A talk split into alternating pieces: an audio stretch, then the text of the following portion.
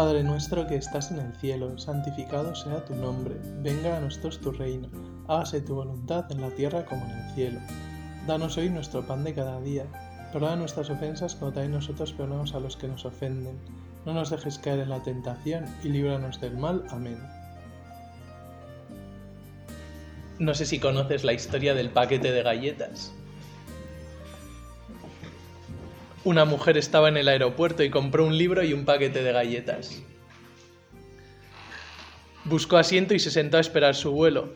Estaba leyendo su libro cuando de repente notó que el joven que se había sentado a su lado estiraba la mano, agarraba despreocupadamente del paquete de galletas que estaba entre ellos y comenzaba a comer una a una. Evitando una escena, trató de ignorarlo, pero un poco molesta, ella comía las galletas y miraba el reloj mientras el joven ladrón casi se las estaba acabando. La señora pensaba, si no fuese tan buena y educada, ya le hubiera dicho algo a ese atrevido. Y cada vez que ella comía una galleta, él también comía otra. Cada vez iba cogiendo uno, una galleta, luego el otro. El diálogo de sus miradas continuaba cuando solo quedaba una y se preguntaban quién la acabaría. Con suavidad y con una sonrisa nerviosa, el joven alargó la mano, tomó la última galleta, la partió en dos y le ofreció la mitad a la señora mientras él se comía la otra mitad. Ella tomó la media galleta bruscamente mientras pensaba, qué insolente, qué mal educado, ni siquiera me ha dado las gracias. Nunca había conocido a nadie tan cara dura. Suspiró con alivio cuando anunciaron la salida de su avión cogió las maletas y se dirigió a la puerta de embarque, sin mirar siquiera hacia donde estaba sentado aquel joven ingrato. Después de embarcar en el avión, sentada cómodamente, buscó el libro que ya casi había terminado de leer. Y al mirar dentro de la bolsa, encontró un paquete de galletas intacto. Pensó muy avergonzada, si mis galletas están aquí, las otras eran suyas y las ha compartido conmigo, ¿no? Bueno, pues es una historia que probablemente nos pueda pasar algún día aquí en Torre. Lo que pasa es que probablemente el paquete no sea del otro, sino sea el nuestro. El paquete o el champú o lo que sea. Pero hay que estar abiertos a la, a la sorpresa, ¿no? No sé, todo quería, Señor, empezar leyendo esta historia porque muchas veces juzgamos a los demás. Y muchas veces pasan cosas que, en las que pensamos o tenemos certeza, por así decirlo, de que tenemos la razón, de que la verdad está en nuestro poder. Y luego resulta que no es así. Y esa actitud muchas veces nos lleva a la desconfianza, nos lleva a la distancia, nos lleva a la agresividad o como esto, a ponernos pues más ácidos. Y eso pues afecta mucho a nuestra amistad, a nuestra convivencia, a nuestro estado de ánimo y sobre todo a nuestra relación con el Señor. Porque Señor, cuando estoy más así, más juicioso o más... No, juicioso sería positivo. Bueno, cuando estoy juzgando más, más crítico, más eh, ácido o lo que sea, pues en definitiva estoy más metido dentro de mí, más egoísta, más orgulloso y por lo tanto no te dejo, Señor, aparecer. Es más difícil tener presencia de Dios. Y encima, pues nos aleja o nos distancia de los demás, de nuestros amigos, de la gente con la que convivimos. Pues esta historia del paquete de galletas puede servirnos para pensar en nuestra vida y cuántas veces nos damos cuenta y ahora en la presencia de Dios y que nadie se entera, pues puedes reconocerlo, pues es verdad, en estas ocasiones pues es no.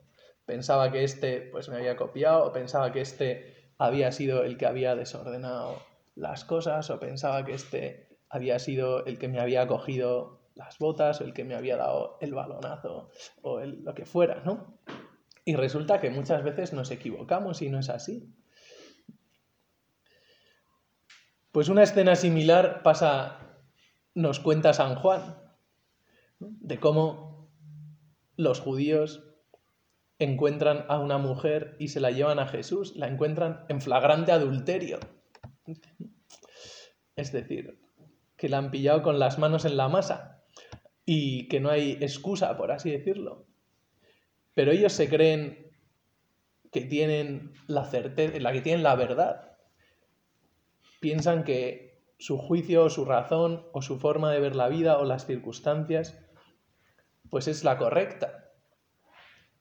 Y quizá pues objetivamente los hechos son los hechos y, y ya está. Pero su corazón está frío, su corazón está pues más con ese deseo de quedar bien o más con ese deseo de, tener la razón que con el deseo de crecer, de amar, de perdonar, de comprender, de ser amigo. Y por eso se la llevan a Jesús. También, una vez más, pues con ganas de hacerle un lío a Jesús y de ponerle en una trampa como saben que Jesús es bueno y que Jesús predica la misericordia y que Jesús tiene buen corazón, pero que la ley pues manda condenar o lapidar a las mujeres que cometen este pecado, pues van a Jesús a preguntarle. ¿No? Maestro, esta mujer ha sido sorprendida en flagrante adulterio. Moisés en la ley nos mandó lapidar a mujeres así. ¿Tú qué dices? Porque si dice dejadla en paz, pues no estás cumpliendo la ley, y si dice lapidadla, pues ¿dónde está esa misericordia que predicas? Y Jesús nos sorprende a todos y sorprende en primer lugar a, a los judíos de ese momento, eligiendo el silencio, o por lo menos dejando espacio para pensar para ver las cosas con serenidad, con un poco más de perspectiva. Y se agachó, dice el Evangelio, y se puso a escribir con el dedo en la tierra. Uno de esos pasajes en los que nos encantaría saber, Señor, qué escribías en la tierra, qué palabras eran las que estabas poniendo ahí. Si eran dibujos, o era una oración, o estabas escribiendo la ley. No sé, hay muchas hay muchas opciones, los estudiosos han dicho muchas cosas. Bueno, yo a mí la que más me ha gustado de las que he leído es que para que en tiempos del Antiguo Testamento, para demostrar que una mujer había sido infiel o había cometido adulterio, había que hacer unas pruebas de hacerle beber unas aguas amargas, etcétera, y según el resultado, bueno, era todo probablemente bastante poco científico, pero bueno, había que, eh, por lo menos había que, demostrarlo, ¿no? Y si se demostraba lo contrario, el que era castigado, ¿verdad? Era el, el que denunciaba en falso, como todos conocemos del pasaje de la casta Susana, y, y nada. Entonces, en este caso, Jesús lo que está escribiendo dice este profesor o este estudioso, porque era un profesor universitario, no es ningún santo ni ningún comentarista de los, ningún padre de la iglesia, decía que lo que estaba escribiendo Jesús eran estos pasajes. Creo que son de Levítico, como para que los demás, si se fijaban en lo que escribía, empezaran a pensar que, pues que había que hacer el juicio o que había que demostrarlo. Aunque quizá no había mucho que demostrar, pero bueno, había que hacer la prueba. O sobre todo, haciéndoles ver que lo que les dice Jesús, oye, el que esté sin pecado, que tire la primera piedra. Te estás erigiendo en juez de los demás, estás intentando buscar esa mota en el ojo de los demás, cuando tú tienes unas vigas en el tuyo que vamos, podríamos hacer 50 comedores. ¿No? Y tienes pues esas vigas en tu ojo o tienes esa podredumbre en tu corazón. Y quizá pues esa otra persona, pues vale, lo que está haciendo no está bien objetivamente, pero no sabemos a veces las circunstancias o la educación o muchas otras cuestiones que pueden hacer que sea quizá menos consciente o por lo menos que su mal no sea tan cutre como puede ser a veces nuestras faltas de amor, como muchas indelicadezas nuestras que tenemos la suerte de tener al Señor en nuestra propia casa. ¿Cuántas veces no somos delicados? ¿Cuántas veces le damos la espalda al Señor? Y eso, subjetivamente, para el Señor puede ser muchísimo más doloroso y más triste que muchos otros pecados o blasfemias de personas que quizá nunca han recibido catequesis. Y todos lo experimentamos cuando alguien que no conocemos pues nos insulta pues, o nos dice algo, pues te puede fastidiar, pero te olvidas muy rápido. Pero por cosas mucho más pequeñas, gestos mucho más insignificantes de gente a la que queremos, nos quedamos mucho más heridos y mucho más dolidos.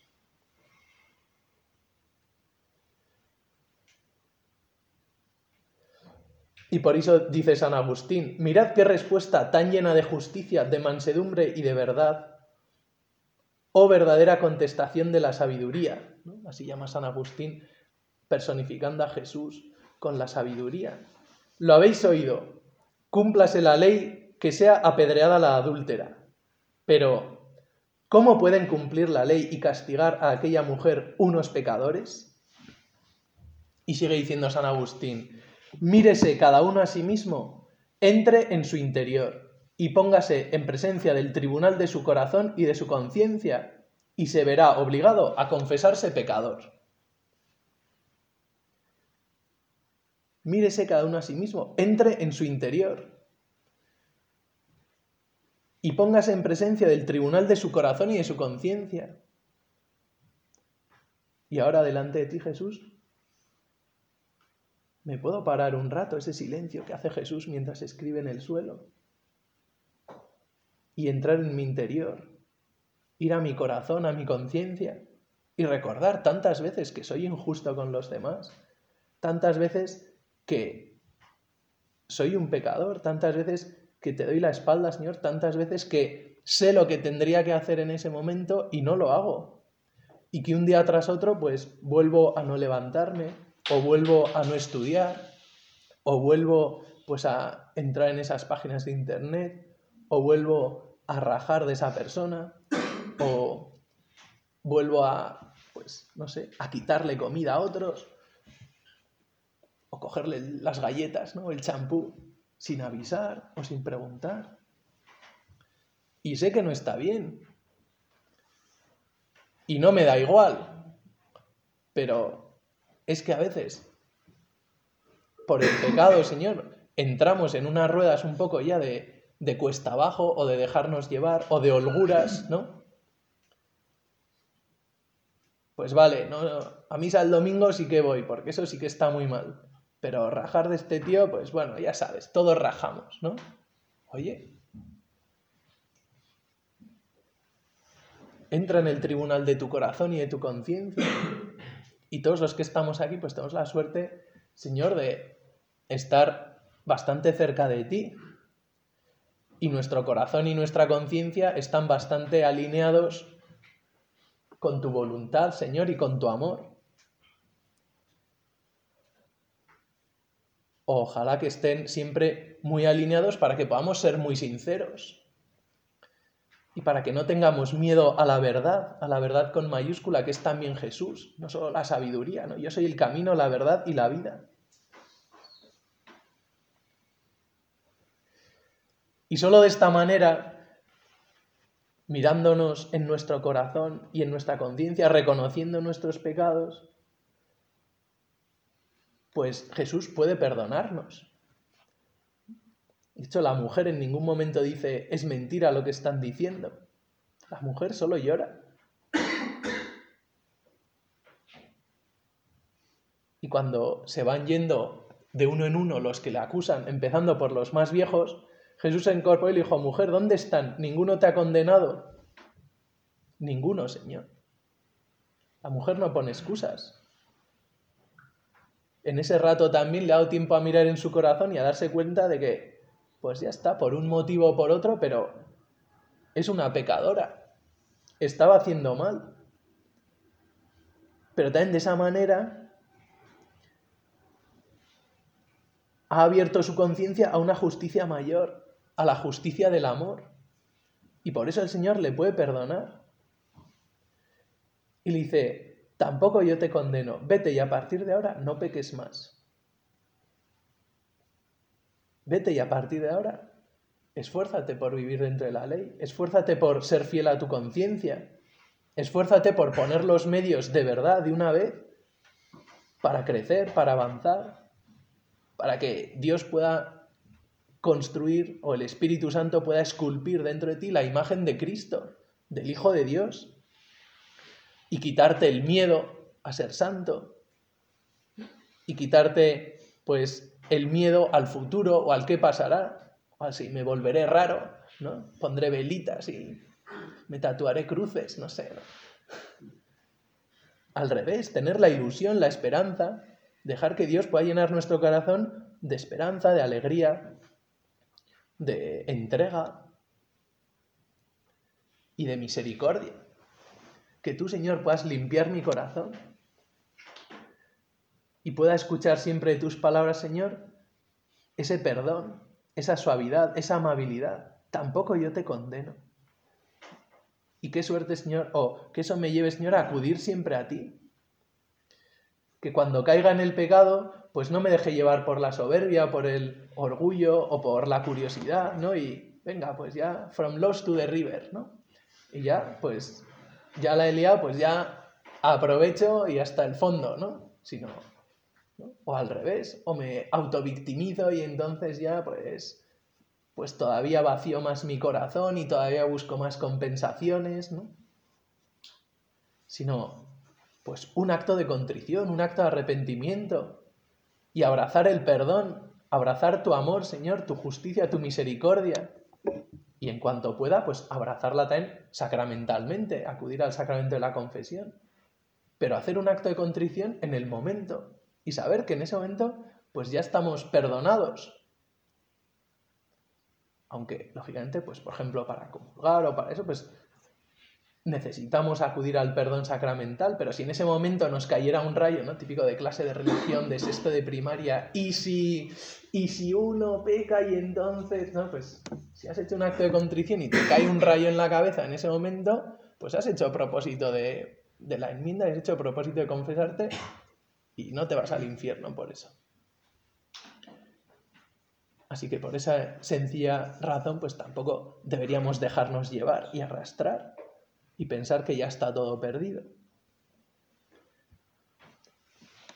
Y recordar esas palabras del Papa Francisco. No olvidemos esta palabra. Dios nunca se cansa de perdonar, nunca.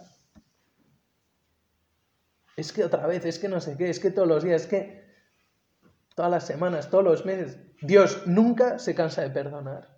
Dios nunca se baja de la cruz. Dios siempre está en el sagrario. Dios siempre está en el crucifijo con los brazos abiertos dice el Papa Francisco, el problema es que nosotros nos cansamos de pedir perdón. Porque nos da vergüenza, porque me siento mal, porque no quiero quedar mal pues delante del Señor, porque porque no quiero entrar en el tribunal de mi corazón y de mi conciencia, porque no quiero exigirme más, porque prefiero dejarme llevar.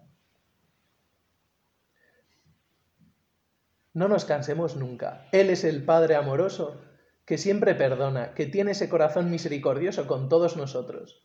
Y aprendamos también nosotros a ser misericordiosos con todos. Y pensaba que este perdón de Dios, este perdón tuyo, Jesús, este, esta promesa o esta realidad de tu misericordia, de saber que nos dices estas palabras, tampoco yo te condeno, vete y a partir de ahora no peques más pues no es una, no es una frase para tomarme la justicia por mi mano para hacer lo que me dé la gana, sino que es una frase que ojalá me mueva, Señor, al amor y a un amor verdadero. Y todo amor verdadero se manifiesta necesariamente en hechos, en actos, en gestos, en luchas, en detalles, en atenciones, en interesarse.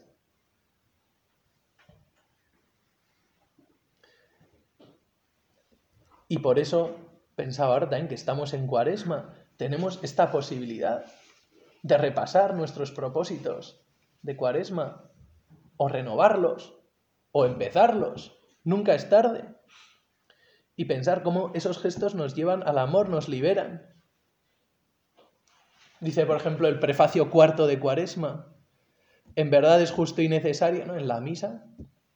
Es nuestra deber y salvación darte gracias siempre y en todo lugar, Señor, Padre Santo, Dios Todopoderoso y Eterno. Y dice, porque con el ayuno corporal refrenas nuestras pasiones, elevas nuestro espíritu, nos das fuerza y recompensa. Con el ayuno corporal, con los propósitos, con la lucha, con mis pequeños vencimientos, todas esas cosas, tú Señor las bendices y a través de esos pequeños gestos, ese minuto heroico, ese ponerme a estudiar, ese controlar la imaginación y no criticar, o controlar la lengua, o eso que nadie ve, pero pues recoger esos vasos de la merienda o ese mantel, apagar esas luces, tirar la bolsa vacía a la papelera, o devolver la cosa que hemos cogido a otro, o pedirle perdón al otro, o permiso, bueno, todas estas cosas. O ese rato de oración, ese bajar, ese hacer una visita al Señor aquí en el sagrario. Pues con ese ayuno corporal, con esas pequeñas luchas, esos pequeños granos de arena. Dios los transforma, hace magia, los multiplica. La gracia de Dios convierte pequeños gestos humanos en fuerza y recompensa, elevación del espíritu y gracia para refrenar nuestras pasiones.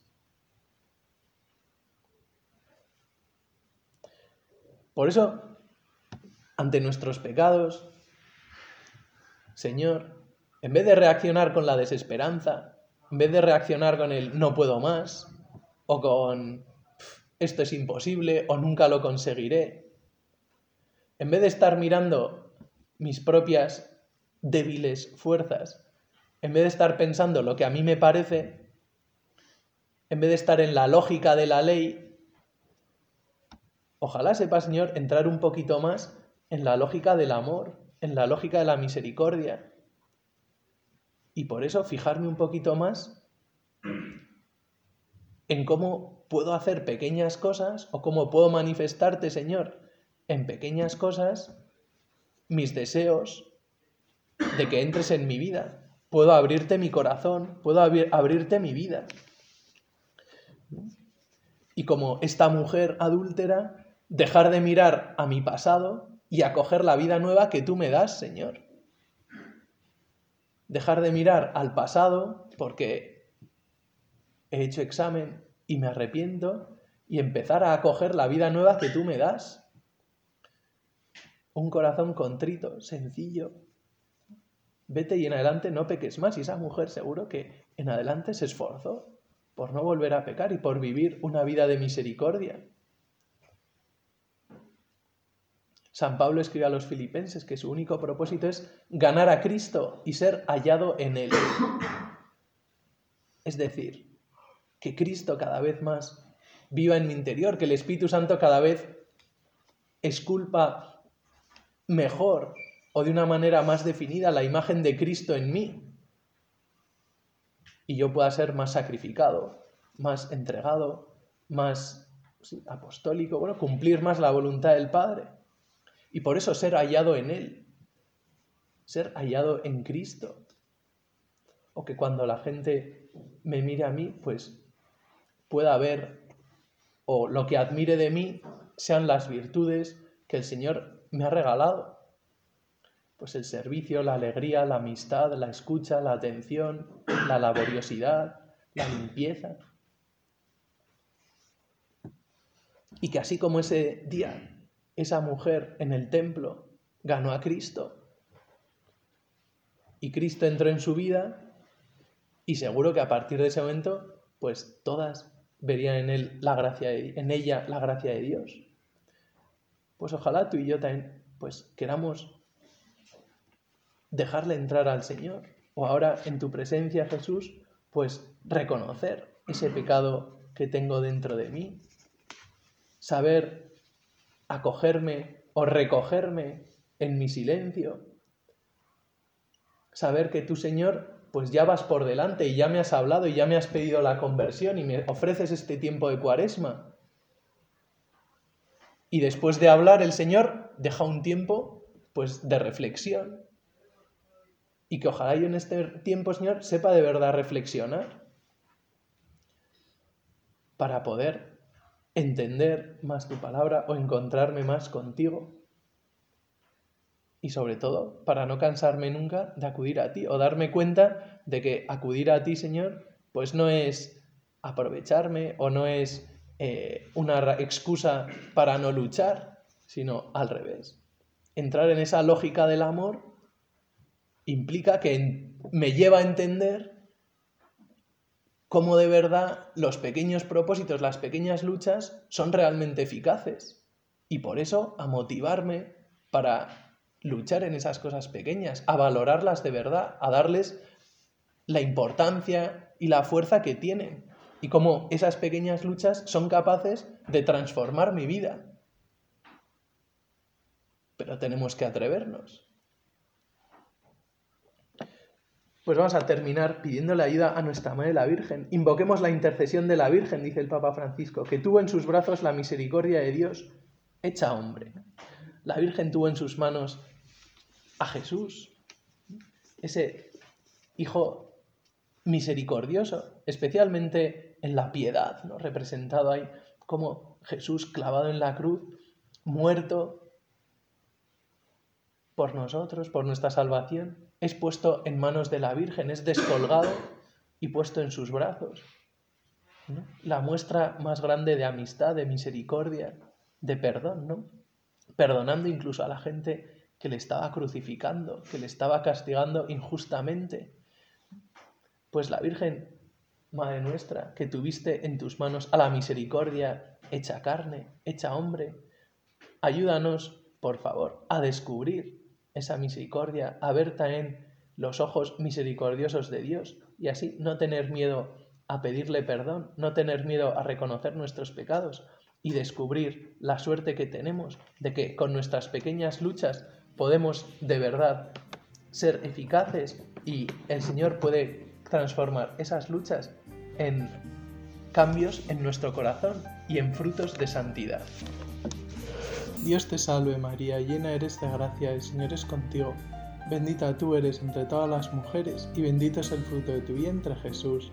Santa María, Madre de Dios, ruega por nosotros pecadores, ahora y en la hora de nuestra muerte. Amén.